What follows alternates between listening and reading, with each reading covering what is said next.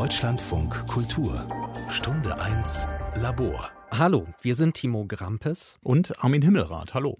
Wir haben recherchiert über das gesamte Jahr 2020 zur Psychosomatikabteilung der Kinder- und Jugendklinik in Gelsenkirchen, die inzwischen geschlossen ist. Da gab es die Nachricht im September. Einige von Ihnen kennen vielleicht diese Abteilung aus dem Film Elternschule. Das ist ein Film, der kam 2018 in die Programmkinos und da sehen wir Eltern, die nicht mehr weiter wissen, die zum Beispiel einfach nicht mehr wissen, was sie tun sollen, weil ihre Kinder schreien, weil sie sie nicht schlafen lassen. Und dann sehen wir eine Klinik, in der diese Kinder, die zum Beispiel auch unter Neurodermitis leiden, mit ihren Eltern eine ja, drastische Therapie durchlaufen.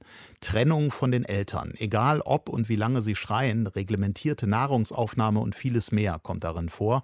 Und dieser Film, der inzwischen auch schon öfter im öffentlich-rechtlichen Fernsehen zu sehen gewesen ist, der hat viele Menschen sehr bewegt. Wie hast du Elternschule zum ersten Mal gesehen oder bist mit diesem Film in Kontakt gekommen? Das war äh, tatsächlich erstmal in einer Ankündigung, in einer Presseankündigung. Ich habe damals in Hamburg beim Spiegel gesessen in der Woche oder in den Wochen und dann kam eine Ankündigung, dass das im Programmkino Abaton laufen würde als Pressevorführung und es gab eben die Einladung, dorthin zu gehen. Und wir haben dann hin und her überlegt und letztlich ist die Wahl auf eine Kollegin gefallen und die kam dann zurück. Ich hatte den Film da noch gar nicht gesehen, kam dann zurück und war ja, man kann das so sagen, aufgewühlt. Sie erzählte so, einerseits hat sie den gesehen und war ganz fasziniert und das wäre ein, ein Film wie ein Sog gewesen. Sie ist da so richtig eingetaucht. Und auf der anderen Seite, sagte sie, saß ich da drin und dachte die ganze Zeit, das ist alles völlig falsch. Das, was ich da sehe an Methoden, an Maßnahmen, was in diesem Film gezeigt wird, das widerspricht allem, was ich so aus meiner eigenen Haltung, aus meinen eigenen Werten heraus für den Umgang mhm. mit Kindern definieren würde. Mhm. Ich habe den gesehen ähm, inmitten einer offenbar großen Pädagogik-Community. Also bei mir ist noch so ein spezielles Interessensgebiet die Pädagogik bei psychosozialen Beeinträchtigungen. Das spielt auch an der Schnittstelle zur Psychiatrie und Psychologie. Und ähm, deswegen war ich sehr interessiert in diesem Film, habe den auch in so einem Programmkino gesehen. Also ich war sehr drin in dem Geschehen. Dadurch, dass der Film ja unkommentiert ist, überlässt er mhm. mir ja im Prinzip alles, er lässt mich mit allem irgendwie allein. Ich habe keinen Kontext. Wo genau kommen diese Kinder her? Was, was genau sind so die Diagnosen? Wie werden Handlungen begründet? Also irgendwie, da läuft ja nun äh, das, was ich sehe, unkommentiert durch. Das hat dann auch eine große Sogwirkung. Ich hatte auch äh, den Eindruck an vielen Stellen, da läuft was fragwürdig. Und auf der anderen Seite war da diese Überzeugung, die zu spüren war. Mhm vom Personal, alles richtig zu machen. Und mhm. das hatte einen großen Effekt. Und es war sehr interessant zu beobachten, wie in diesem Kinosaal sich so eine 50-50-Stimmung ergeben hat. Aus Zustimmung und Ablehnung, aber beides so total. Naja, und von daher war es natürlich klar, dass wir da ja auch journalistisch rangehen würden. So ein Film, der auffühlt, der Emotionen anspricht, das ist auf jeden Fall schon mal was, worüber man berichten kann, klar. Wobei erstmal war es mir vielleicht gar nicht so klar, da muss ich jetzt gleich journalistisch ran, weil ich äh, den Eindruck hatte, da passiert jetzt ganz viel. Denn es ging ja eine große Kontroverse los nach der mhm. Filmveröffentlichung und man ist ja überschwemmt worden mit Statements von unterschiedlichen unterschiedlichen äh, Verbänden. Ich habe jetzt noch mal gegraben. Inzwischen haben wir einige tausend Seiten äh, Lektüre und sehr viele Interviews hinter jo. uns. Und ich habe noch mal gegraben, um mal so zu zeigen, wie die Bandbreite war. Also da hatte man zum Beispiel die Bundesvereinigung für Verhaltenstherapie im Kindes- und Jugendalter. Mhm. Ähm, das ist jetzt zitiert nach der Seite film-elternschule.de. Also da ist die Kinderklinik ähm, Herausgeberin dieser Seite. Das sind jetzt auch dann eher die positiven Statements, die da auf aufgeführt sind. Und da steht zum Beispiel drin, die BVKJ, also in diesem Statement, die Bundesvereinigung für Verhaltenstherapie im Kindes- und Jugendalter, begrüßt, dass sich eine Einrichtung darum bemüht, ihre psychotherapeutische Arbeit transparent für die Fachöffentlichkeit bzw. Öffentlichkeit zugänglich darzustellen. Es erfordert viel Mut, dies zu tun und sich damit auch der Bewertung aller auszusetzen. So, und dann wird kritisiert, es finden in vielen Beiträgen, findet keine sachgerechte Auseinandersetzung mhm. mit Inhalten statt, sondern eher eine moralische Verurteilung Behandlung aller beteiligten Personen. Dies halten wir nicht nur für unethisch und unmoralisch, sondern auch für den falschen Ansatz zum Austausch von Wertvorstellungen bzw. Vorstellungen über Behandlungskonzepte. Gerade die betroffenen Familien, die sich in einer extrem belastenden Situation befinden, verdienen eine seriöse und fundierte Auseinandersetzung mit den Inhalten und den eingesetzten therapeutischen Verfahren. Und äh, das Interessante für mich ist dabei, dass, dass diese Debatten so wahnsinnig schnell, so wahnsinnig hochgekocht sind.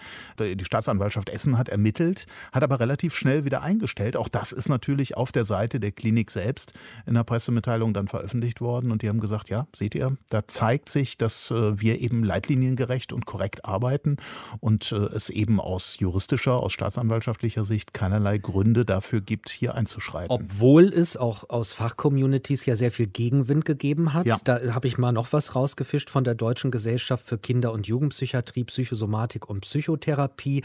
Die in dem Film dargestellten Behandlungsmethoden zum Üben von Trennungssituationen und zur Schlafanbahnung, die in der Klinik eine lange, sich auch auf andere psychosomatische und somatische Erkrankungen und Störungen erstreckende Tradition haben, mhm.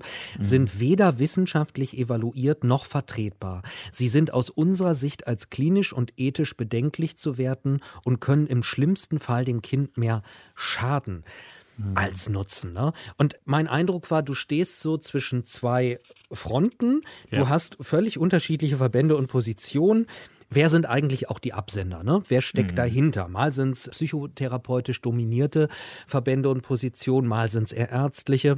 Mhm. dann hatte man auf Twitter viele kritische Stimmen versus die etablierten Medien. Da sah es ja eigentlich anders aus. Da sah es anders aus. Die etablierten Medien haben das äh, eigentlich alle relativ positiv rezipiert und das muss man auch für die Medien sagen, für die wir arbeiten. Also sowohl beim Spiegel als auch im Deutschlandfunk Kultur sind ja sehr wohlwollende Rezensionen, Betrachtungen dieses Films erschienen, äh, auch zum Teil mehrere Texte oder Beiträge, was glaube ich auch wiederum mit dieser Sogwirkung zu tun hat. So kann ich mir das eigentlich erklären. Also dass man eben sich, wenn man sich auf diesen Film einlässt, ja wirklich auch in diese Welt eintaucht und der stellt das ja auch alles sehr positiv dar und dadurch, dass eben äh, es reine Dokumentation ist. Also es gibt gar keinen Sprechertext oder Sprecherinnentext an der Stelle, der da so zwischendurch einordnet oder so. Ich glaube, wenn man da äh, ja, sich, sich drauf einlässt, dann ist eben auch die Chance ganz, ganz groß, dass man wirklich so mitgezogen wird in diese Haltung hinein. Ich fand äh, da noch einen ganz interessanten Effekt, dass beim Nachlesen des Transkripts zum Film, das äh, werden jetzt nur die allerwenigsten tun, sich den Film nochmal so ausgeschrieben anzugucken, wirkte das Ganze noch mal härter an einigen Stellen mhm. als im Film selbst. Also wenn ich zum Beispiel lese vom leitenden Psychologen in der Psychosomatik, Dietmar Langer, wenn der über den Säugling spricht und lese, das ist ein knochenharter Bursche und der ist wirklich auch der größte Egoist auf dem Planeten, mhm. ähm, der muss mich ja dazu bringen, für ihn zu rennen. Und wo ich noch denke, der kleine Süße hat er mich schon dreimal über den Tisch gezogen. Er will überleben, wie es mir geht, ist ihm scheißegal. Hauptsache, er überlebt. Also das wirkte für mich im Transkript noch mal heftiger. Ja, ging mir genauso. Also gerade das Nachlesen und wenn man es dann mehrfach sich anguckt, dann denkt man, es kann doch nicht wahr sein. Habe ich das denn so übersehen, als ich den Film gesehen habe? Äh, warum ist mir das an der Stelle nicht aufgefallen? Warum ist es mir durchgerutscht? Ne? Was ich bei mir gemerkt habe, dass ich dem Klinikkontext einen sehr großen Vertrauensvorschuss gegeben habe. Ja. Also als ich mich gefragt habe, warum nicht äh, früher jetzt mhm. diese Recherche, warum nicht gleich nach dem Filmstart? Klinik ist bei mir sehr stark mit Vertrauen assoziiert gewesen und ist es immer noch. Und dann hörte aber die Diskussion irgendwie überhaupt nicht auf. Sie hörte nicht auf und sie kriegte sogar noch einen neuen Dreh. Und das war ja der Punkt, wo wir dann gesagt haben, wir gucken uns das jetzt nochmal an. Also aus der aktuellen Berichterstattung äh, waren wir da schon wieder raus. Der Film war gelaufen, ne? die Debatte hatten wir abgebildet. Aber dann kam eben eine Nominierung dieses Films für den Grimme-Preis Anfang 2020. Und äh, da haben wir dann telefoniert und gesagt, äh, also so richtig kann das eigentlich nicht sein. Da müssen wir noch mal ran. Die Grimme-Preis-Nominierungskommission, die hat was ähm, rausgegeben, was mich sehr hat aufmerken lassen. Im Zitat heißt es, auch wenn die Therapieform teilweise brachial und vorgestrig sein mag, die öffentliche Diskussion über die Würde des Kindes im Anschluss an diesen Film wäre sonst so nicht möglich gewesen. Ja, das ist natürlich so ein typischer Jury-Kunstgriff, würde ich jetzt mal sagen, um äh, zu rechtfertigen, warum sie eben auch einen umstrittenen Film nehmen und dann gehen sie auf so eine Metaebene und sagen, das machen wir. Ähm, und deshalb nominieren wir und das ist jetzt äh, der Grund, warum, warum das für uns interessant ist. Ist auch aus Jury-Sicht, glaube ich, erstmal nachvollziehbar. Die Debatte war ja tatsächlich für einen Dokumentarfilm über Erziehungsmethoden oder Behandlungsmethoden oder beides gemischt, äh, war diese Debatte ja wirklich außergewöhnlich. Sie war außergewöhnlich außergewöhnlich, aber ich finde, die Begründung war es auch, weil ja die Würde ja. des Kindes eigentlich nicht zu diskutieren ist und weil ja selbst schon ein negatives Licht auf die Methoden geworfen wurde. Wir stiegen dann einige Etagen tiefer ein und hatten, glaube ich, keine Ahnung, was da alles auf uns zukommen würde. Nee, das hatten wir nicht. Wir dachten, wir machen das so in ein paar Wochen und gucken uns das mal genauer an und rollen diese Debatte nochmal auf und sprechen mit Akteuren auf beiden Seiten, Akteurinnen, äh, schauen, wie die das jetzt auch im Nachhinein bewerten. Was sagt die Klinik dazu? Was sagen die, die früheren Patientinnen und Patienten dazu? Äh, was sagen Leute, die sich in diese Debatte eingeschaltet haben? Das war der Plan. Und daraus wurden dann eben tausende Seiten Lektüre, viele, viele Stunden mit Interviews mit Ex-Personal, ja. mit Wissenschaftlern, mit mit Patientinnen vor allem mit Patientinnen äh, mhm. vor allem nicht mit der Klinik die äh, wollte, die wollte kein nicht Interview genau geben. genau die haben äh, zwar Fragen beantwortet schriftlich aber ein Interview das wir angefragt hatten gab es nicht wir haben jetzt ein Feature daraus gemacht ein Feature in dem zwei Mütter eine große Rolle spielen, die zu ganz unterschiedlichen Zeiten mit ganz unterschiedlichen Kindern da waren. Die stehen im Mittelpunkt dieses Features. So um die zehn Kinder, alle panisch, alle hatten Angst. Dann habe ich mein Kind dann in der Ecke auf einem blutigen Bettlaken entdeckt. Der Kopf total offen, stark blutend. Er hat sich die Kopfhaut komplett runtergeholt mit den Händen. Die Mutter der psychosomatische Ansatz bei der Behandlung von Neurodermitis, Asthma, Allergien in der Kinderklinik Gelsenkirchen versprach Heilung. Zumindest in 87 Prozent der Fälle. Die Klinik. Das ist Charlatanerie, um das mal auf den Punkt zu bringen. Ein Wissenschaftler. Kein Arzt konnte uns mehr helfen. Er hat nicht mehr geschlafen. Wenn er mal zehn Minuten in der Nacht geschlafen hat am Stück, dann war das sehr, sehr viel in den Kliniken wurde immer nur Cortison angesetzt. Dadurch wurde es dann besser. Kaum zu Hause wurde das dann logischerweise wieder ausgeschlichen, weil man das mit so einem drei Monate alten Baby nicht so lange machen sollte. Und dann ging das Spiel von vorne los. Das ist Sandra Wagner. Sie ist die Mutter von Fritz, der als Säugling an starker Neurodermitis litt und sich blutig kratzte. Und der einmal so viel schrie, dass er blau anlief. Meine Tochter hat ihren Kopf auf den Boden gedonnert und sich eben auch Zähne ausgeschlagen, die Lippen blutig geschlagen, Haare rausgerissen, also sehr starke Selbstverletzungen und ähm, hat auch gerne um sich geschlagen oder wenn wir sie dann so auf dem Arm halten wollten zur Beruhigung auch versucht, uns zu beißen oder ihre Wut eben dann an uns auszulassen. Das ist Clara Hollenstein. Sie ist die Mutter von der damals vierjährigen Ava. Ava kommt durch einen Sauerstoffmangel bei der Geburt schwer behindert auf die Welt. Sie sitzt im Rollstuhl und benötigt ständig Hilfe.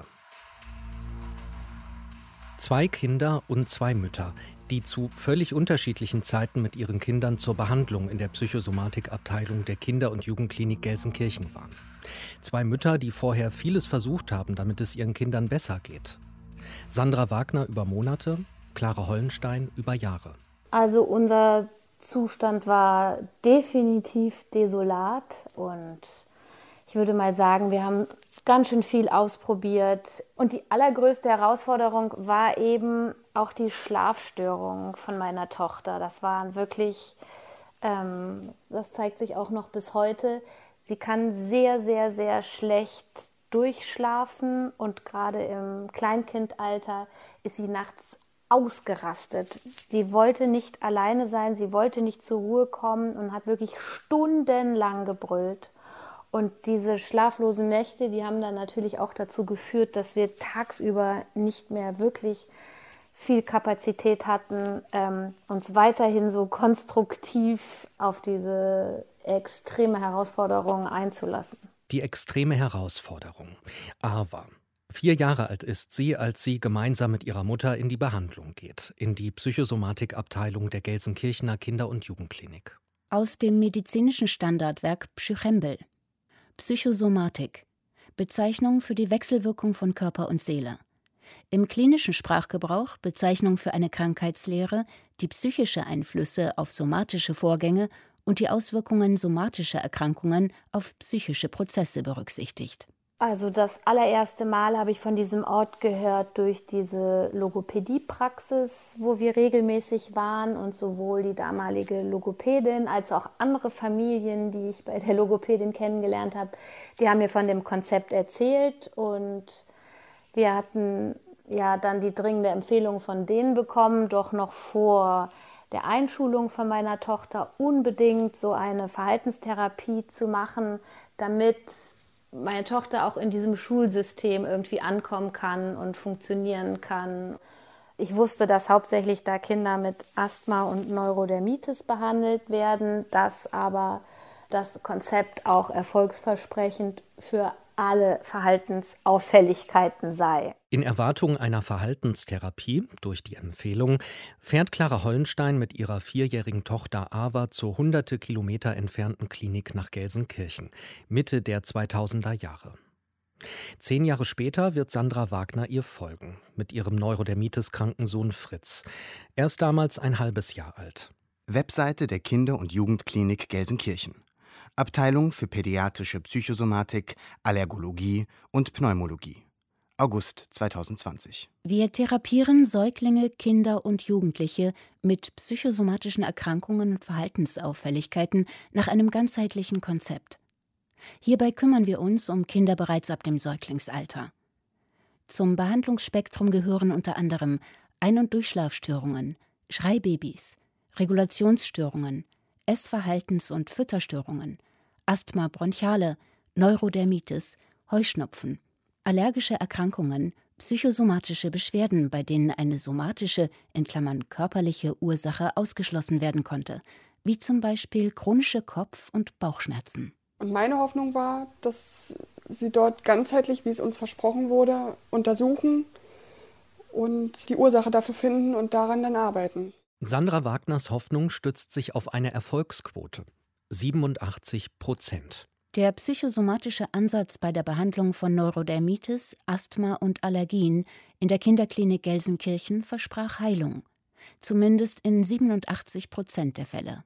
Dieses Zitat über die Psychosomatikabteilung ist bis mindestens Ende Mai 2020 auf der Klinik-Webseite zu finden gewesen. Inzwischen ist es verschwunden, wie die ganze Abteilung. Kinder- und Jugendklinik Gelsenkirchen. Pressemitteilung. September 2020. Abteilung für pädiatrische Psychosomatik schließt. Die Patientenzahlen sind in den vergangenen fünf Jahren deutlich zurückgegangen. Damit fehlen uns die Einnahmen zur Finanzierung dieses Programms. Die Schließung ist eine rein ökonomische Entscheidung. Daran gibt es durchaus Zweifel. Denn die Klinik und ihr Therapieprogramm waren in den vergangenen Jahren heftig in die Kritik geraten unter anderem wegen des 2018 im Kino gestarteten Films Elternschule. Die unkommentierte Dokumentation zeigt Kinder, die von ihren Eltern im Zuge der Behandlung immer wieder getrennt werden.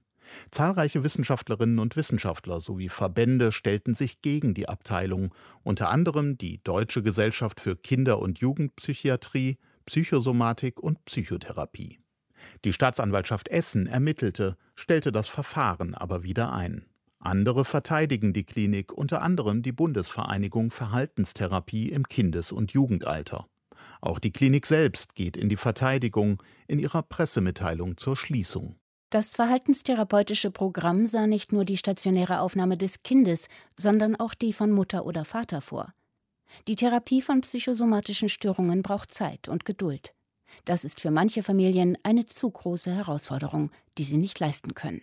Also meiner Meinung nach suchen die bei den Müttern damit Angriffspunkte. Gibt es irgendwelche einschneidenden Erlebnisse? Also eine psychisch labile Frau kann man viel besser manipulieren wie eine vollkommen abgeklärte und äh, gesunde Frau. Manipulation? Ein harter Vorwurf. Naja, Sie müssen sich vorstellen, da sind drei Psychologen, die die ganze Zeit auf sie einreden, die ihnen die ganze Zeit sagen, na, sie wollen doch was ändern, sie wollen doch nicht wieder zurück und dann fängt das Ganze wieder von vorne an. Ja, und damit hatten sie ja recht. Ich wollte ja was verändern. Ich wollte ja, dass es meinem Kind gut geht und dass diese Quälerei aufhört. Und deswegen habe ich das erstmal so gemacht. Der Tenor war, dass es ja irgendeine Situation gegeben hat zwischen Eltern und Kind, die zu einem Trennungstrauma führt. Also bei mir oder bei uns Eltern lag die Verantwortung, ob wir es möglich machen, dass sich dieses Trennungstrauma wieder auflöst.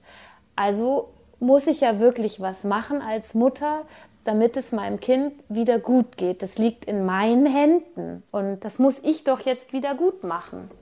Minutiöse Analysen des Lebens Erkrankter haben ergeben, dass dem erstmaligen Auftreten neurodermitischer Erscheinungen ausnahmslos eine Trennung, ein Verlusterlebnis vorausgegangen ist.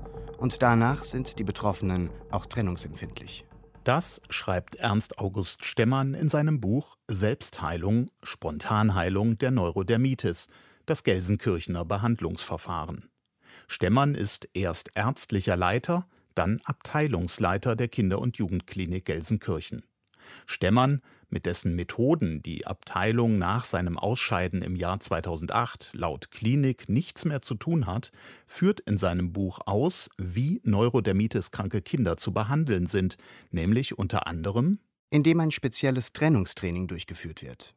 Ziel des Trennungstrainings ist es, durch wiederholtes Erleben von Trennung Anpassung an diese Situation zu erlangen, sodass kein nennenswerter Stress mehr aufkommt und die Haut intakt bleibt. Selbst unter dem Preis, dass die Neurodermitis kurzzeitig massiv reaktiviert wird und dass sich das Kind blutig kratzt. So wie der Säugling Fritz Wagner, für den die Diagnose lautet Neurodermitis bei Trennungsangst. Der Behandlungsplan für den Säugling sieht in vier Aufenthaltswochen 98 Slots vor mit sogenanntem Bindungstrennungstraining. Der Neurodermitis-kranke Säugling Fritz Wagner durchläuft 2017, neun Jahre nach Stemmerns Weggang, das sogenannte Bindungstrennungstraining, sowie auch zehn Jahre vorher, noch unter Behandlung von Ernst August Stemmern, die schwerbehinderte vierjährige Ava. Clara Hollenstein erinnert sich vor allem an die Nächte, in denen sie von ihrer damals vierjährigen Tochter Ava getrennt war. In ihrer Erinnerung waren das fast alle Nächte. Das war auch auf keinen Fall auf derselben Etage, entweder eine Etage höher oder eine Etage tiefer gebracht und hat alleine dort in einem Zimmer schlafen sollen. Das wurde direkt von Anfang an geklärt, dass das Schlafen kein Thema ist und dass ich nicht nachfragen darf und dass auch äh, gerade vor meiner Tochter überhaupt nicht das Schlafen thematisiert werden wird. Und ähm, es gab für mich sichtbare und hörbare Zeichen, wie die Nächte waren. Also sie war tatsächlich so weit weg, dass ich sie nachts nicht gehört habe, denn sie schreit sehr, sehr laut. Aber die ersten Wochen hatte sie fast gar keine Stimme mehr. Also auch wenn sie nicht viel redet, gibt sie viele Laute von sich und sie war total heiser und total erschöpft. Die Mitarbeit der Bezugspersonen ist für uns ein entscheidendes Element im Therapieprozess. Eine sichere Bindung zwischen Mutter, Vater und Kind ist eine Grundvoraussetzung zur Heilung. Unser Ziel ist es, dass das Familiensystem gestärkt wird und somit für das Kind optimale Bedingungen in der häuslichen Umsetzung des Programms geschaffen werden. Mir wurde erklärt, dass sie lernen kann, dass sich das für sie normal und gut anfühlt und dass sie eben dieses Brüllen einfach benutzt, damit ich immer in ihrer Nähe bin und wir uns nicht voneinander trennen müssen. Und das müssten wir beide lernen, dass diese Trennungen gut sind und uns weiterbringen werden. Und ich dachte, ich darf da jetzt gar nicht so auf meine Befindlichkeiten achten, sondern ich muss das jetzt mal wirklich durchziehen, um aus diesem Dilemma rauszukommen. Und sicherlich war die Hoffnung nicht immer übereinstimmend mit meinem Gefühl dazu. Wie aber verhalten sich die Methoden der Abteilung zu den wissenschaftlichen Erkenntnissen aus der Psychosomatik? Die Klinik erklärt hierzu Die Therapie entspricht dem aktuellen Stand von Wissenschaft, Forschung und Lehre. Die Leitlinien wurden von den medizinischen Fachgesellschaften auf der Basis von Studien entwickelt. Unsere leitliniengerechte Arbeit ist also durch Studien wissenschaftlich abgesichert. Ein Blick in die Behandlungsunterlagen von Fritz Wagner mit zwei Wissenschaftlern und Ärzten, die als Experten auf ihren Gebieten gelten. Einer von ihnen ist Professor Thomas Bieber, Direktor der Klinik und Poliklinik für Dermatologie und Allergologie am Universitätsklinikum Bonn. Verzweifelte Eltern mit Neurodermitis kranken Kindern, sagt er, hätten oft die Hoffnung, dass in der Klinik gewissermaßen ein Schalter umgelegt werde, damit das Leiden der Kinder und der Familien endlich ein Ende hat. Und diese Erwartungshaltung wird da bedient von diesen Kollegen in Gelsenkirchen, indem sie das für mich sehr vereinfacht darstellen und sagen, Sie sind dran schuld, Ihr Kind ist dran schuld, Ihr Kind ist ein Terrorist, er terrorisiert Sie und deswegen müssen Sie jetzt von dem Kind mehr Abstand nehmen und damit löst sich das Problem. Entschuldigen Sie, aber das ist blanker Schwachsinn, was hier propagiert wird. Ja. Wissenschaftlich ist es völliger blanker Schwachsinn, ich muss es einfach sagen. Professor Kai von Klitzing ist Direktor der Klinik und Poliklinik für Psychiatrie, Psychotherapie und Psychosomatik des Kindes- und Jugendalters am Universitätsklinikum Leipzig. Er sagt zur Trennungsangst mit Blick auf den sechs Monate alten Säugling Fritz Wagner. Wenn ein Säugling mit sechs, sieben Monaten Trennungsangst hat, dann sagt man, das ist ein normales Phänomen. Und dann kann man das doch nicht als ein Zeichen von einer Krankheit ansehen. Und die Diagnose Neurodermitis bei Trennungsangst? Die ist unwissenschaftlich und völlig unhaltbar. Es suggeriert ja noch ein Schuldgefühl an die Eltern, dass sie da irgendwie ein Trennungstrauma äh, herbeigeführt haben. Also das finde ich absolut unseriös. Kai von Klitzing wirft einen Blick auf das Formular, das die vier Aufenthaltswochen für Fritz Wagner skizziert, mit 98 Einträgen zum sogenannten Bindungs- und Trennungstraining. Das Formular hat die Überschrift Spezifische psychotherapeutische Techniken im standardisierten Setting für Patienten mit Neurodermitis bei Trennungsangst, Asthma bei Revierangst, Störung im Schlafwachrhythmus, Regulationsstörung. Alter 0 bis 3 Jahre 6 Monate. Das ist entwicklungsmäßig eine so riesige Periode, dass man dort nicht ein Manual für alle Altersstufen machen kann. Kann ein Trennungstrauma oder andere psychische Belastungen Krankheiten wie Neurodermitis auslösen? Der Dermatologe Thomas Bieber bezweifelt das. Es gibt null wissenschaftlicher Nachweis, dass das ganz am Anfang ist und alles andere, die Immunologie, die Barrierestörung, die wirklich genetisch bedingt ist, als Folge dieser psychologischen Störung sein sollte. Das ist völlig absurd, was hier im Raum gestellt wird. Und dann folglich auch dieser Ansatz zu versuchen, darauf aufbauend das Problem zu lösen. Das heißt, durch einen wie auch immer gearteten psychologischen, psychosomatischen Ansatz, so wie es zum Beispiel in Gelsenkirchen gemacht wird, Heilungsversprechen zu machen, das finde ich, muss ich sagen, das ist Charlatanerie, um das mal auf den Punkt zu bringen. Aber was ist mit den Erfolgsversprechen von 87 Prozent? Solche Behauptungen müsse man sich genauer ansehen, sagt Thomas Bieber. Und zunächst einmal berücksichtigen, dass bei einem beachtlichen Anteil von Kindern mit Neurodermitis irgendwas im Immunsystem passiert zwischen dem Alter von, würde mal sagen, fünf oder sechs Jahren bis spätestens zehnten Lebensjahr. Weil bis zu dem zehnten Lebensjahr, würde ich sagen, 50, 60, 70 Prozent der Kinder verlieren diese Krankheit wieder. Spontanremission nennen die Fachleute das, eine zumindest vorübergehende Selbstheilung ohne erkennbaren äußeren Einfluss und Anlass. Wenn man wissenschaftlich die Sache angeht, dann müsste man im Grunde genommen alle Patienten, die man zu einem bestimmten Zeitraum gesehen hat, über einen längeren Zeitraum verfolgen und dann auch wieder sehen. Und auch diejenigen, das ist auch wissenschaftlich ganz wichtig, die man nicht mehr kontaktieren kann, warum auch immer, dass man die auch mitberechnet. Weil die Zahlen ja können ja verschönt werden, wenn der Stimmmann sagt, ja, ich habe 100 Patienten gesehen, von denen konnte ich nur noch 70 kontaktieren, aber von den 70, da haben, äh, was weiß ich was, 80 Prozent eine Besserung gezeigt. Das ist wissenschaftlich nicht sauber, weil er eigentlich diese 100 nicht berücksichtigt. Und in den 30 Prozent, die fehlen, kann es ja gut sein, dass es einfach Leute sind, die mit ihm nichts mehr zu tun haben wollen, wenn sie so enttäuscht sind. Und das sind einfach Versager im Sinne der Therapie. Insofern sind seine Zahlen gar nicht richtig. Sie können gar nicht richtig sein. Was sind seine Zahlen? Im Stemmern-Buch aus dem Jahr 2002 werden zwei sogenannte prospektive Studien genannt, die wir trotz größter Suche nirgendwo veröffentlicht fanden.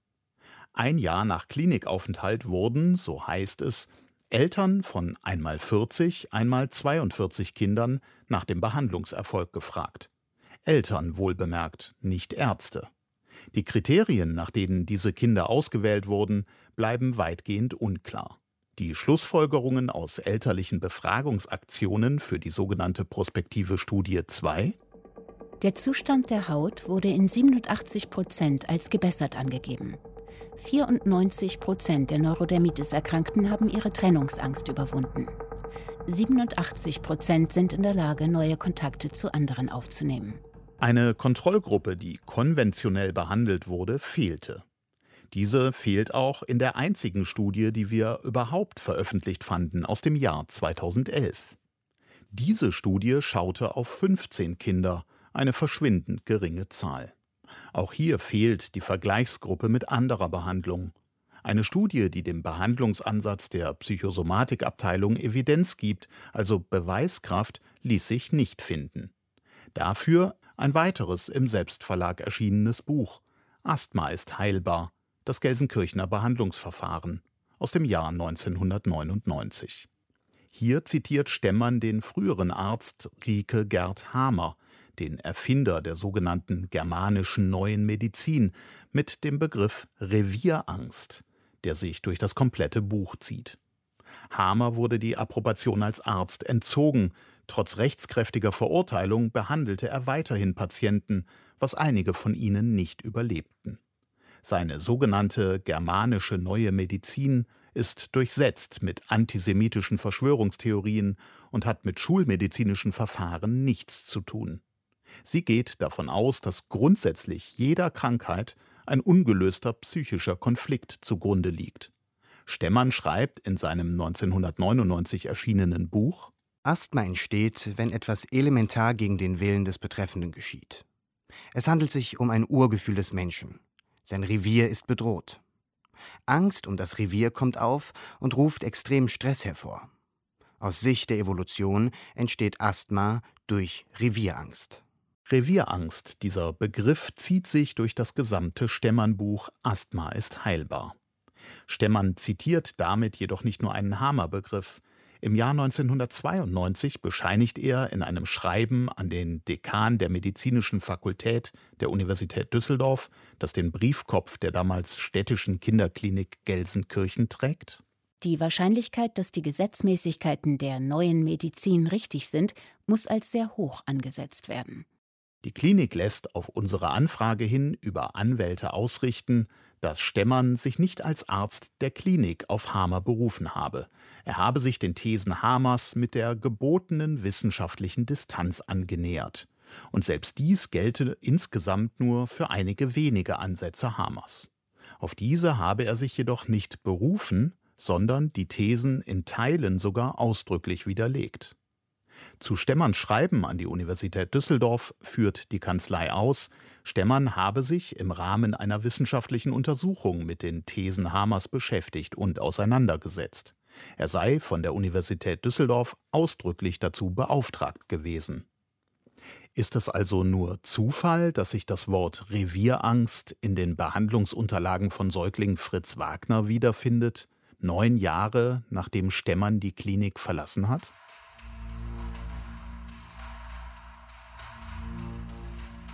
Meiner Meinung nach, und das ist wirklich nur eine Meinung, und da lehne ich mich jetzt weit aus dem Fenster, ich weiß das, ist das dort eine Sekte.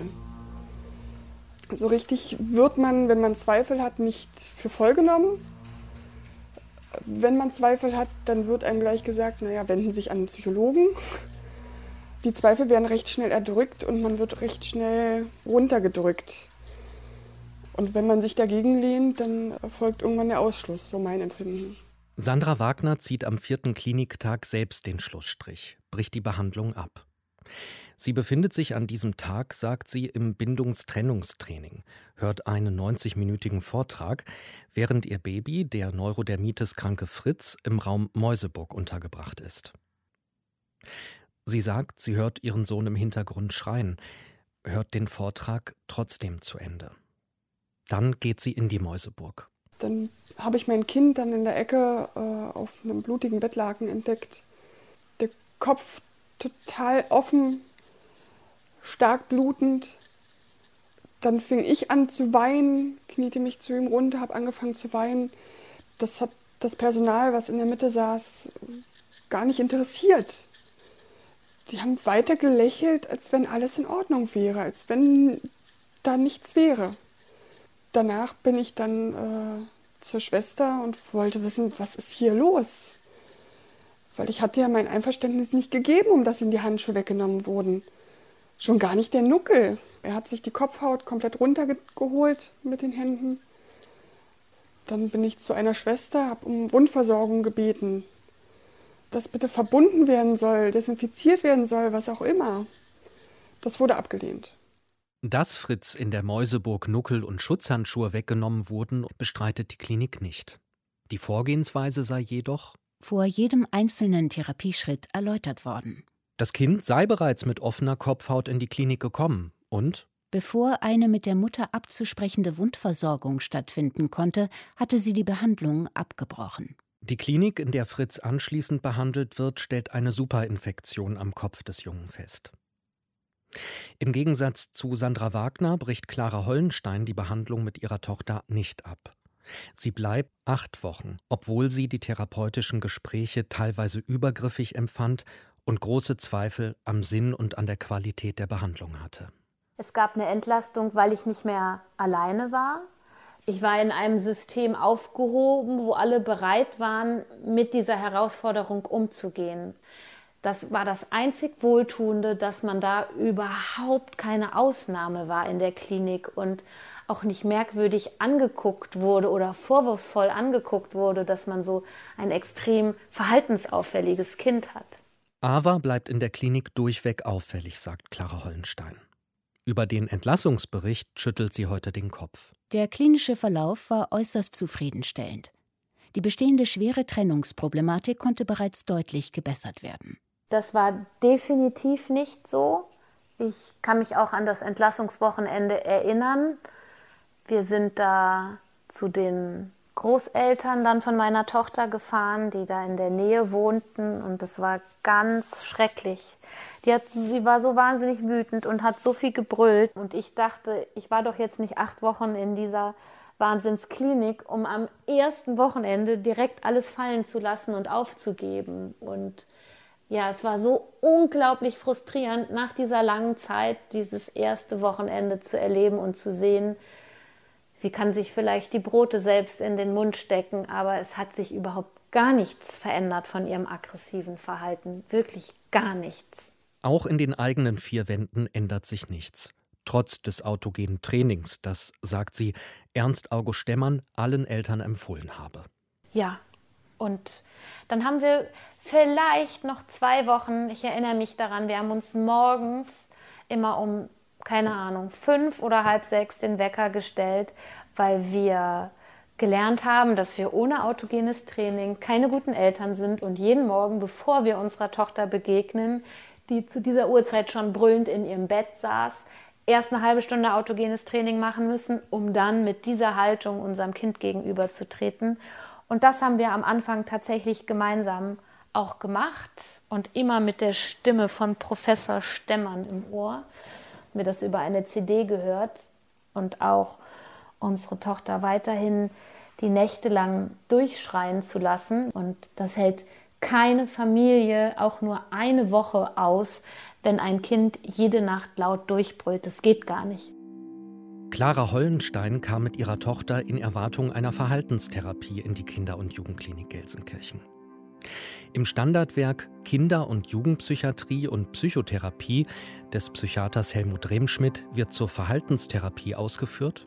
Die Verhaltenstherapie umfasst eine große Zahl unterschiedlicher Methoden. Die Wirksamkeit dieser Methoden ist empirisch gut überprüft. Nicht zuletzt deshalb stellen sie heute die wichtigste Komponente bei der psychotherapeutischen Behandlung von Kindern und Jugendlichen dar. Grundlage der Therapie ist in der Regel eine individualisierte Problemanalyse, aus der die Ziele der Therapie abgeleitet werden. Kinder- und Jugendpsychiater Kai von Klitzing unterstreicht, wie wichtig es ist, sich jeden Fall einzeln anzuschauen, wie wichtig es ist, zu differenzieren. Er kennt aus seiner Praxis auch viele Neurodermitis-kranke Kinder und ihre Eltern. Jeglicher Behandlungsplan muss immer entwicklungssensitiv sein. Dann gucke ich mir genau an, wie diese Störungen aussehen, wo sie entstehen, wie sie sich entfalten. Und dann mache ich einen spezifischen Behandlungsplan, um diese Interaktion zu verbessern. Dazu kann durchaus auch mal eine Trennung sinnvoll sein. Also zum Beispiel, wenn die Mutter seit Wochen nachts nicht mehr geschlafen hat, weil das Kind so viel schreit, was es ja oft bei der Neurodermitis gibt. Ich würde aber niemals rigide Trennungsvorgänge da inszenieren, egal wie viel das Kind schreit. Ich meine, das ist schwarze Psychologie oder schwarze Pädagogik. Ich, das erinnert mich an die Zeiten der 50er, 60er Jahre, wo, wenn ein Kind in die Kinderklinik kam, von den Eltern getrennt wurde und einmal in der Woche durch eine Fensterscheibe die Eltern sehen durfte. Dann hat man auch gesagt, ja, die Kinder werden dann ja ruhiger. Aber wissen Sie was? Die haben dann Depressionen entwickelt. da gibt es so viel Evidenz. Sandra Wagner besuchte nach dem Klinikaufenthalt in Gelsenkirchen mit ihrem Säugling eine weitere Klinik, um seine Neurodermitis behandeln zu lassen. Diese Klinik stellte diverse Allergien fest, die als Ursache für die Neurodermitis in Frage kommen. Ein Allergietest blieb in Gelsenkirchen laut Behandlungsunterlagen offensichtlich aus. Fritz ist heute vier. Sandra Wagner sagt, es geht ihm gut, seine Neurodermitis ist verschwunden.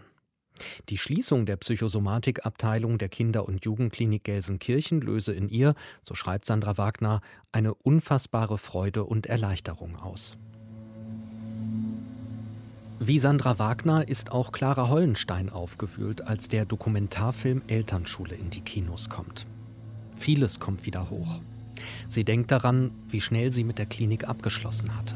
Ich war total schockiert, was damals wirklich möglich gewesen ist, was ich zugelassen habe und was ich ausgehalten habe und was ich meiner Tochter zugemutet habe. Das, also, das ist eine, ja, das ist ein sehr, sehr erschreckendes Bild, was sich da wieder so in mir aufgetan hat. Ja, ich mache mir Vorwürfe und ich kann verstehen, warum ich dahin gefahren bin. Ava ist heute 18 und lebt in einer Wohngruppe. Dort, sagt Clara Hollenstein, gehe es ihr besser als zu Hause, weil ein Lebensumfeld mit mehreren Menschen und mehr Action besser zu ihrer Tochter passe als das System Kleinfamilie. Clara Hollenstein sieht den Dokumentarfilm Elternschule zusammen mit ihrem Sohn. Er kann den Film und die Behandlungsmethoden gar nicht wirklich fassen. Seine Mutter sieht die acht Wochen in Gelsenkirchen auch wenn sie heute verstehen kann, warum sie da war, als vergeudete Zeit. Auch weil sie währenddessen verpasst hat, wie ihr Sohn zu Hause sein erstes Wort gesprochen hat. Müllmänner. Ja, das erste Wort, das erste gesprochene Wort, Müllmänner statt Mama. Und das hat sie verpasst, weil sie in der Klinik war. Jetzt äh, haben wir zwei ehemalige Patientinnen gehört, die in der Psychosomatikabteilung in der Kinder- und Jugendklinik Gelsenkirchen waren. Äh, zwei ganz unterschiedliche Patientinnen mit gewissen Schnittmengen in ihren Erfahrungen und vielleicht fragt man sich am Ende so, und jetzt? Also wie bleibt man damit zurück? Und vor allen Dingen, wenn das so krass war, wie war es dann eigentlich so lange möglich, dass das mhm. über Jahre und Jahrzehnte so laufen konnte? Was so man, glaube ich, jetzt schon vorwegnehmen kann, es gibt keine so ganz einfachen Antworten und viele Aspekte, die wir jetzt nur anreißen können, werden teilweise Geschichten für sich, was ich ganz interessant fand äh, aus den Gesprächen mit ehemaligen Patientinnen, war der Aspekt Charme. Ja, das war tatsächlich etwas, ähm, was, glaube ich, äh, sich durchzieht und ich würde das noch erweitern sogar. Es ist nicht nur die Scham, sozusagen äh, dort gewesen zu sein, dort etwas erfahren zu haben, was offenbar ja, die Menschen auch nachhaltig verändert hat. Ähm, so habe ich das jedenfalls erlebt in den Gesprächen mit mehreren Patientinnen. Wie sie das selber wahrnehmen und beschreiben, es lässt sich sicher nicht beweisen, das muss man klar sagen. Es gibt nicht eine eins zu eins Zusammenhang zwischen äh, Aufenthalt in der Klinik als sechs Monate altes Kind und einer späteren Depression. Das gibt es so nicht, völlig klar.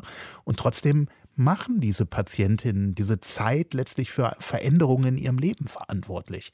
Und ähm, ich habe mit mehreren Patientinnen gesprochen, die äh, alle tatsächlich von Depressionen berichten, von Suizidgedanken zum Teil in späteren Jahren, von äh, Magersucht, also der, dem Versuch sozusagen Kontrolle über das eigene Leben zurückzugewinnen, äh, von dem Gefühl des Verlassenseins, das sie ganz stark mit dieser Klinikzeit verbinden, selbst wenn das äh, ja in der Regel ja nur wenige Wochen waren, die sie da waren, vielleicht manchmal noch kürzer.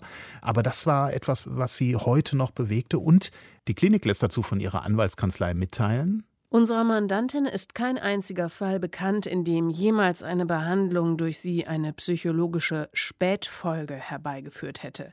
Derlei Vorwürfe sind auch von Patientenseite niemals an unsere Mandantin herangetragen worden.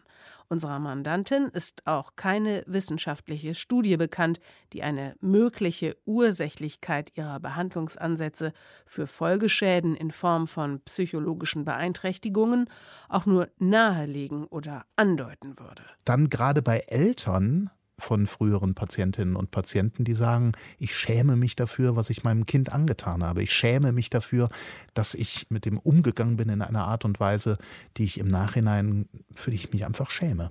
Auf der anderen Seite gibt es ja auch viele Stimmen von ehemaligen äh, Patientinnen und Patienten, die sagen, das war eine gute Zeit, das war eine Zeit, die mir geholfen hat, das war eine Zeit, die mir was verbessert hat. Also zum Beispiel hat Clara Hollenstein das auch erzählt, dass Bekannte von ihr da waren, die bis heute sagen, das hat uns großen Erfolg gebracht. Genau, mit solchen haben wir natürlich auch gesprochen. Ich habe auch mit äh, mehreren äh, mich unterhalten, die sagten, mehr oder weniger stark abgestuft, doch, das, also insgesamt war es okay. Ich kam danach auch erstmal viel, viel besser klar. Und ähm, es ist natürlich auch etwas äh, völlig klar, das war das, was du vorhin schon mal vor dem Feature angesprochen hast, der Vertrauensvorschuss in eine Klinik. Man geht natürlich auch erstmal davon aus, die wissen, was sie tun. Also das ist äh, sicherlich etwas, ich gehe ja nicht irgendwo hin und, und äh, keine Ahnung, habe einen Zahnarzttermin und lass mir erstmal das äh, Behandlungskonzept geben und, und prüfe, ob das überhaupt wissenschaftlich so abgedeckt ist oder nicht und äh, in welcher medizinischen Tradition sich da jemand bewegt, sondern man denkt dann, ja, das ist eine Kinder- und Jugendklinik. Ja, die wird auch von Krankenkassen finanziert oder bezahlt, zumindest indirekt. Ähm, ja, es gibt Behandlungskonzepte, die sind offenbar leitliniengerecht. Ähm, natürlich gehe ich davon aus, dass das alles in Ordnung ist. Diese langen Wege werden ja nicht erklärt erklärbar, denke ich, äh, teilweise die Leute dahin gemacht haben, auch ohne den Verein Allergie- und Umweltkrankes ja. Kind. Ja. Kurz AUK. Ich glaube, den kann man wirklich nicht unterschlagen, wenn man über diese Psychosomatikabteilung redet. Dieser Verein, also den gab es bundesweit. Und dann gibt es eine jahrelange Bundesvorsitzende, mhm. die äh, auch eine ehemalige Patientin ist, Frauke Döllekes nämlich. Und die wäre, hier liegt ja ein Haufen Unterlagen jetzt gerade, man greift so mal nach dem einen Stapel, äh, mal nach dem anderen. Die wäre nämlich auch aufgetaucht in der Klinik planmäßig bei dem Aufenthalt von Sandra Wagner, die mit ihrem Neurodermitis kranken Säugling da war. Und zwar, ich gucke jetzt hier zwischen den unterschiedlichen Slots. Bindungs- und Trennungstraining mit Patienten, Schlafverhaltenstraining, Bindungs- und Trennungstraining mit Patienten, therapeutisches Snuseln im Rahmen des Bindungstrennungstrainings. So, und danach Donnerstag, 10 Uhr bis 10.45 Uhr, Vorstellung der Selbsthilfegruppen AUK, mhm. Döllekes. Und Sandra Wagner hat das jetzt verpasst. Ich habe das auch gehört von einer Patientin, die mir das erzählt hat, die mit ihrem Kind da war und sagte, ja, doch, ich erinnere mich daran. Da wurde uns dann noch das Buch empfohlen von äh, Herrn Stemmern. Ähm, wir wurden auch, äh, ja, nicht gedrängt, aber es wurde uns quasi nahegelegt, dass es doch sinnvoll wäre, uns zu vernetzen im Verein Allergie- und Umweltkrankes Kind. Also es gab schon äh, ja, eine Bewegung dahin, dass man sagte, ja, komm, alle, die jetzt hier sind, gehören dann auch mit dazu und die gehören dann auch in diesen Verein rein. Das Stemmernsche Neurodermitis-Buch aus dem Jahr 2002, übrigens ausgeliefert über den Verein Allergie- und Umweltkrankes Kind. Das steht da ganz vorne in diesem Buch drin. Und Frauke Döllekes ist da wirklich noch ganz interessant, die wir natürlich auch angefragt haben, aber leider ohne je eine Antwort äh, bekommen zu haben. Frauke Döllekes eben auch mal Patientin gewesen in der Psychosomatikabteilung. Und da fand sich zum Beispiel ein Brief des Vereins AUK aus dem Oktober 2011 äh, mit der Überschrift hier auf Seite 2 ein Erfahrungsbericht aus vergangenen Tagen. Und da schreibt Frauke Döllekes unter anderem, ich hatte Zweifel und vielleicht auch ein bisschen Angst. Ich komme selbst aus einer Medizinerfamilie. Mein Vater als Kinderkardiologe hatte es nicht so mit der Psyche. So war ich geprägt und ich konnte mir einfach nicht vorstellen, dass es eine Bewältigung der Krankheit fast ausschließlich auf verhaltenstherapeutischer Ebene geben könnte, ohne Cremes, Medikamente oder sonstige Hilfsmittelchen. Professor Stemmann äh, hat herausgefunden, dass Neurodermitis eine ganz bestimmte Ursache hat, Trennungsangst. Die gilt es zu überwinden. So, und dann formuliert sie ihre Hoffnung, wörtlich, vielleicht sind wir bei den 87 Prozent dabei und unser Sohn wird innerhalb eines überschaubaren Zeitraumes gesund. Also ging ich mit unserem Sohn im März 2003 für drei Wochen in die Kinderklinik. Hm. Trotz allem kam mir immer wieder Zweifel, dass es diese Behandlung sein sollte, die uns zum Ziel führt. Das fand ich interessant, hm, dass selbst sie diesen Zweifel formuliert. Ist aber auch ein kluger Move, muss man sagen. Also ähm, sie ist, präsentiert sich nicht als reine Jüngerin äh, dessen, was da passiert, sondern lässt Zweifel durchscheinen. Und äh, die wenn die dann überwunden sind, dann ist es natürlich umso stärker die Überzeugungskraft. Dann heißt es später an der Stelle, wir haben konsequent verfolgt, was uns die Klinik lehrte und sind nun nach einem Dreivierteljahr an einem Punkt, der uns erahnen lässt, wir haben es geschafft. Frauke Döllecke stand übrigens auch für diese das ist doch die, die und das ist doch der, der Momente, die wir zahlreich hatten in der Recherche. ja, ne? genau. Also Sie taucht immer wieder auf, das ist halt das Spannende. Ne? Also so in diesem, du hast das ja gerade schon angedeutet, in diesem äh, Behandlungsplan äh, taucht sie auf. Äh, dann taucht sie auf, äh, weil sie eben den Verein Allergie und Umweltkrankes Kind äh, leitet. Äh, sie taucht auf als Buchautorin, auch das wieder gemeinsam. Also es ist so, ne? Das ist doch die, die. Und, und nicht zu vergessen, der Elternführerschein. Ja, ganz wichtig. Äh, die Webseite war zuletzt nicht mehr aufrufbar. Äh, wir haben die irgendwann mal gesichert, ja. Also da äh, gab es nämlich mit dem leitenden Psychologen der Psychosomatik, Dietmar Langer, und eben auch Frauke Döllikes. Da gab es eben die Möglichkeit oder das Angebot über diese Website, Kurse, Seminare zu buchen. Zum mhm. Beispiel Elternführerschein Säuglinge und Kleinkinder, Kinder verstehen, entwicklungsbedingtes Verhalten, Lösungen finden 99 Euro pro Person, 129 Euro Elterntarif, ne? zum Beispiel. Genau. So. Wir wollten natürlich dann auch von der Klinik wissen, äh, wir haben denen ja Fragenkataloge geschickt, äh, wollten von der Klinik wissen, ob es diesen Kontakt, äh, wie der aussieht, ob es den immer noch gibt. Und dann passierte was Interessantes, denn eine Anfrage an die Pressestelle der Klinik, die erste wurde uns noch von der Pressestelle beantwortet, aber danach antwortete in aller Regel eine Anwaltskanzlei. Und die hat uns zu diesem Punkt sozusagen Kontakt zum Verein Allergie und Umweltkrankes Kind geschrieben geschrieben. Einen Kontakt zwischen unserer Mandantin und dem Bundesverband Allergie und Umweltkrankes Kind e.V. gibt es nicht mehr. Jede anderslautende Behauptung wäre falsch. Unsere Mandantin, also die Klinik, hat auch keinen Kontakt mehr zu ehemaligen Vertretern, Repräsentanten und Mitgliedern des Vereins. Es gibt hier keine Verbindungsstellen. Nehmen mhm. wir so hin. Nehmen wir so hin. Ähm, zumindest ein paar Monate vorher gab es diese Verbindungsstellen offensichtlich doch noch. Es gibt jedenfalls eine geupdatete Website von Frauke Döllekes, wo der Verein keine namentliche Erwähnung mehr findet. Und es gibt auch nicht mehr über die Website des Vereins Allergie und Umweltkrankes Kind kostenpflichtige Medien äh, zu bestellen. Zum Beispiel autogenes Training nach Professor Dr. E.A. Stemmern besprochen von äh, Professor Dr. E.A. Stemmern, Preis 8 Euro inklusive Versandkosten. So, also ich glaube, was wir eigentlich zu sagen versuchen, es war an den Klinikgrenzen nicht Schluss. Das ist, glaube ich, ein ganz, ganz wichtiger Punkt. Tatsächlich hat, ähm, ja, ich würde das so beschreibend gewissermaßen als Expansionsdrang dieser Idee auch benennen. Also das, was wir, was wir sehen, ist, dass da sozusagen ein, ein Konzept entwickelt wird und ähm, die Klinik offenkundig ja auch sehr davon überzeugt ist, dass das, was sie da machen, richtig und erfolgreich ist. Jedenfalls treten sie so auf, äh, indem sie das sagen. Und da ist es dann gewissermaßen, würde ich fast sagen, aus der inneren Logik heraus auch konsequent, dass dort äh, ja tatsächlich irgendwie auf ganz, ganz vielen Ebenen versucht wird, diese Idee auch nach außen zu tragen Und dann fängt irgendwann natürlich die Frage an, geht es da um Monetarisierung? Also wird sowas wie diese Elternführerschein oder die Elternschule, wird sowas aus reiner Menschenliebe gemacht oder steckt da vielleicht auch ein ökonomisches Interesse hinter? Auch eine Geschichte für sich, an der man viel ablesen konnte über die Klinik oder auch den Konflikt mit der Klinik. Das ist die gerichtliche Auseinandersetzung ja. zwischen der Mutter von Sandra Wagner, also die Groß Großmutter von Fritz Wagner, dem Neurodermitis-kranken Säugling. Die Klinik hatte nämlich gegen sie, gegen die Großmutter äh, von Fritz Wagner geklagt wegen Verbreitung unwahrer Tatsachenbehauptung und Schmähkritik. Sie hat dem Deutschen Kinderschutzbund geschrieben nach diesem Aufenthalt Aufenthalt äh, von Fritz.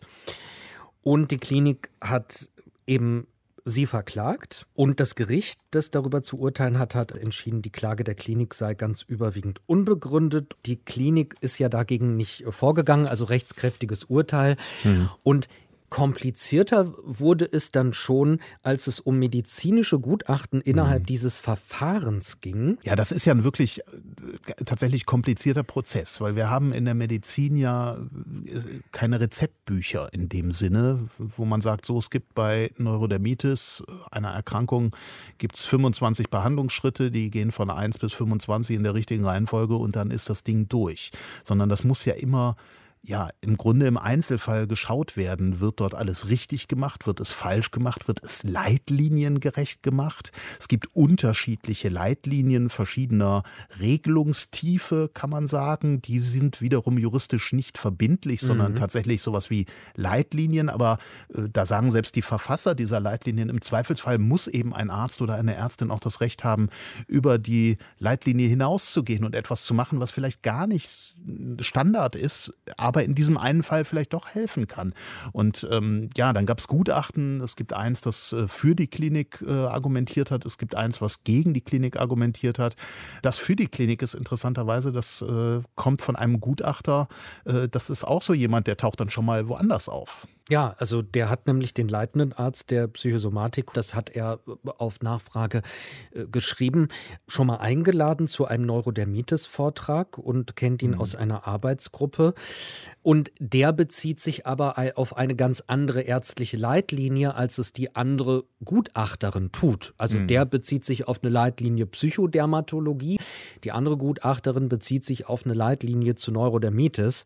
Und wie du schon gesagt hast, juristisch sind sie nicht bindend. Also hochkomplexe Diskussion, aber juristisch nicht bindend. Genau, und dann kommt dazu, wenn man einen Behandlungsfehler nachweisen will, dann muss man den eben ganz individuell nachweisen und man muss sehr klar nachweisen, dass der eben auch zu einer weiteren Schädigung geführt hat. Wir haben dazu ja auch ausgiebig mit einer Medizinjuristin gesprochen, die selber Ärztin ist und Juristin und äh, sich genau mit solchen Fällen befasst.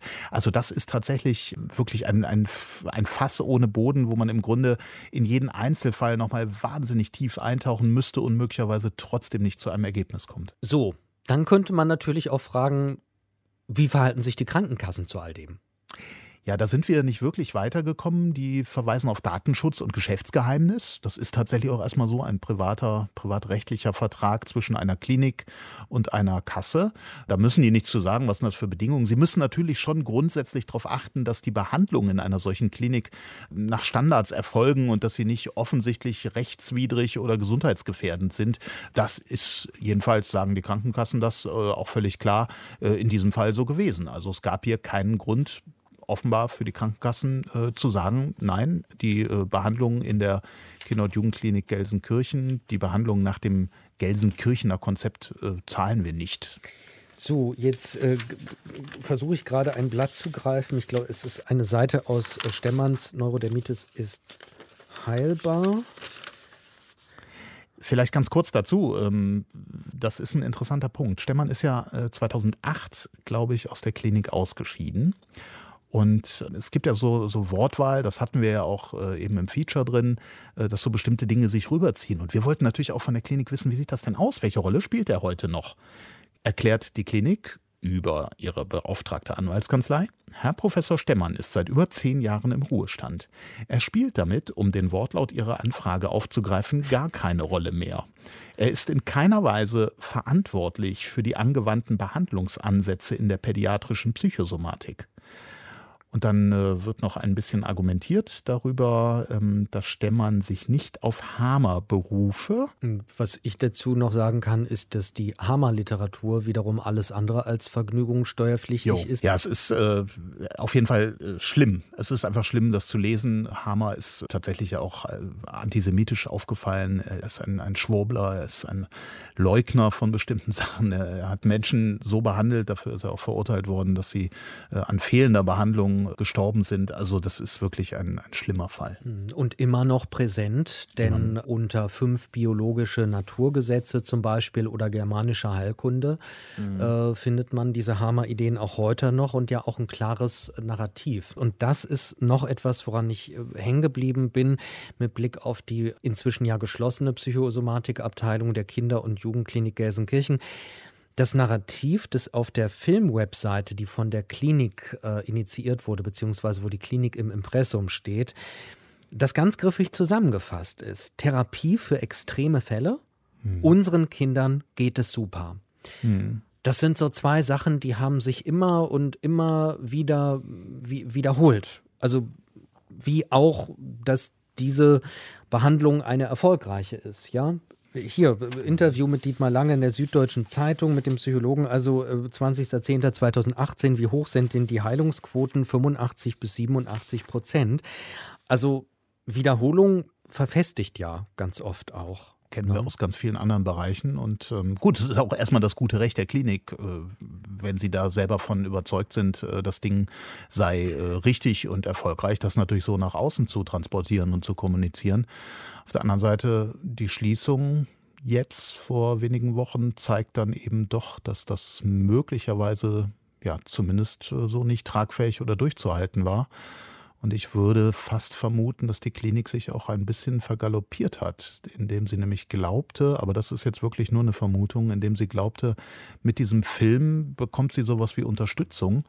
Und sie hat, glaube ich, nicht damit gerechnet, dass es äh, dann letztlich auch so einen Gegenwind gab und dass dann dadurch eben auch nochmal so viel aufgewühlt wurde, auch bei früheren Patientinnen und Patienten, die sich ja dann auch wieder zu Wort gemeldet haben, in der Öffentlichkeit was gesagt haben und dass vielleicht das alles dann letztlich tatsächlich zu einer sinkenden Nachfrage geführt hat. Aber das ist jetzt Spekulation. Was heißt du jetzt mitgenommen aus diesem fast einem Jahr Beschäftigung mit der Psychosomatikabteilung? Also ich habe, kommt immer mal wieder vor in Recherchen, dass, dass Gesprächspartner anfangen zu weinen. Äh, so gehäuft wie hier habe ich das äh, tatsächlich, glaube ich, noch nicht erlebt. Was mir in Erinnerung bleibt, sind schnell verhärtete Fronten und die Polarisierung ja. die dieses Thema mit sich gebracht hat und die Diskussion um den Film. Und dass es sehr oft persönlich wurde. Also dass oft die ganz persönliche Vorstellung davon, wie ein Blick auf ein Kind ist oder wie Erziehung funktioniert, dass da schnell vieles hochkochte, denn keiner will ja eine schlechte Mutter oder ein schlechter Vater sein. Und doch gibt es ja Ideen, die populär sind. Nehmen wir Jedes Kind kann schlafen lernen. Mhm. Ja, dieses Buch. Der Weg ist ja vielleicht gar nicht so weit. Also, wie kann ein Kind durchschlafen? Wie kann ich das mit einem Kind trainieren? Und wenn es richtig brennt, ist ja die Suche nach einer Orientierung nachvollziehbar. Unbedingt. Und mir hat insofern Clara Hollenstein sehr imponiert, die sagt, ja, das war eine vergeudete Zeit aus ihrer Sicht, aber sie kann sich auch verstehen. Sie mhm. kann sich mhm. verstehen, sie hat gesucht, sie hat eine Antwort gesucht.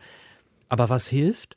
Der Blick wirklich auf eine individuelle Geschichte. Hast du schön gesagt, das nehmen wir als Schlusswort. Danke, dass Sie uns zugehört haben und wir ein bisschen erzählen konnten von dem, was wir während dieser Recherche erlebt haben. Eine Beschäftigung mit einer Klinik, die umstritten war, muss man sagen. Es gibt diese Abteilung in der Klinik nicht mehr. Mit Behandlungskonzepten, die umstritten waren und sind und äh, mit Menschen, ja, die uns sehr, sehr nah an sich herangelassen haben und andere wiederum haben ganz schön hohe Mauern aufgebaut, als wir mit ihnen reden wollten.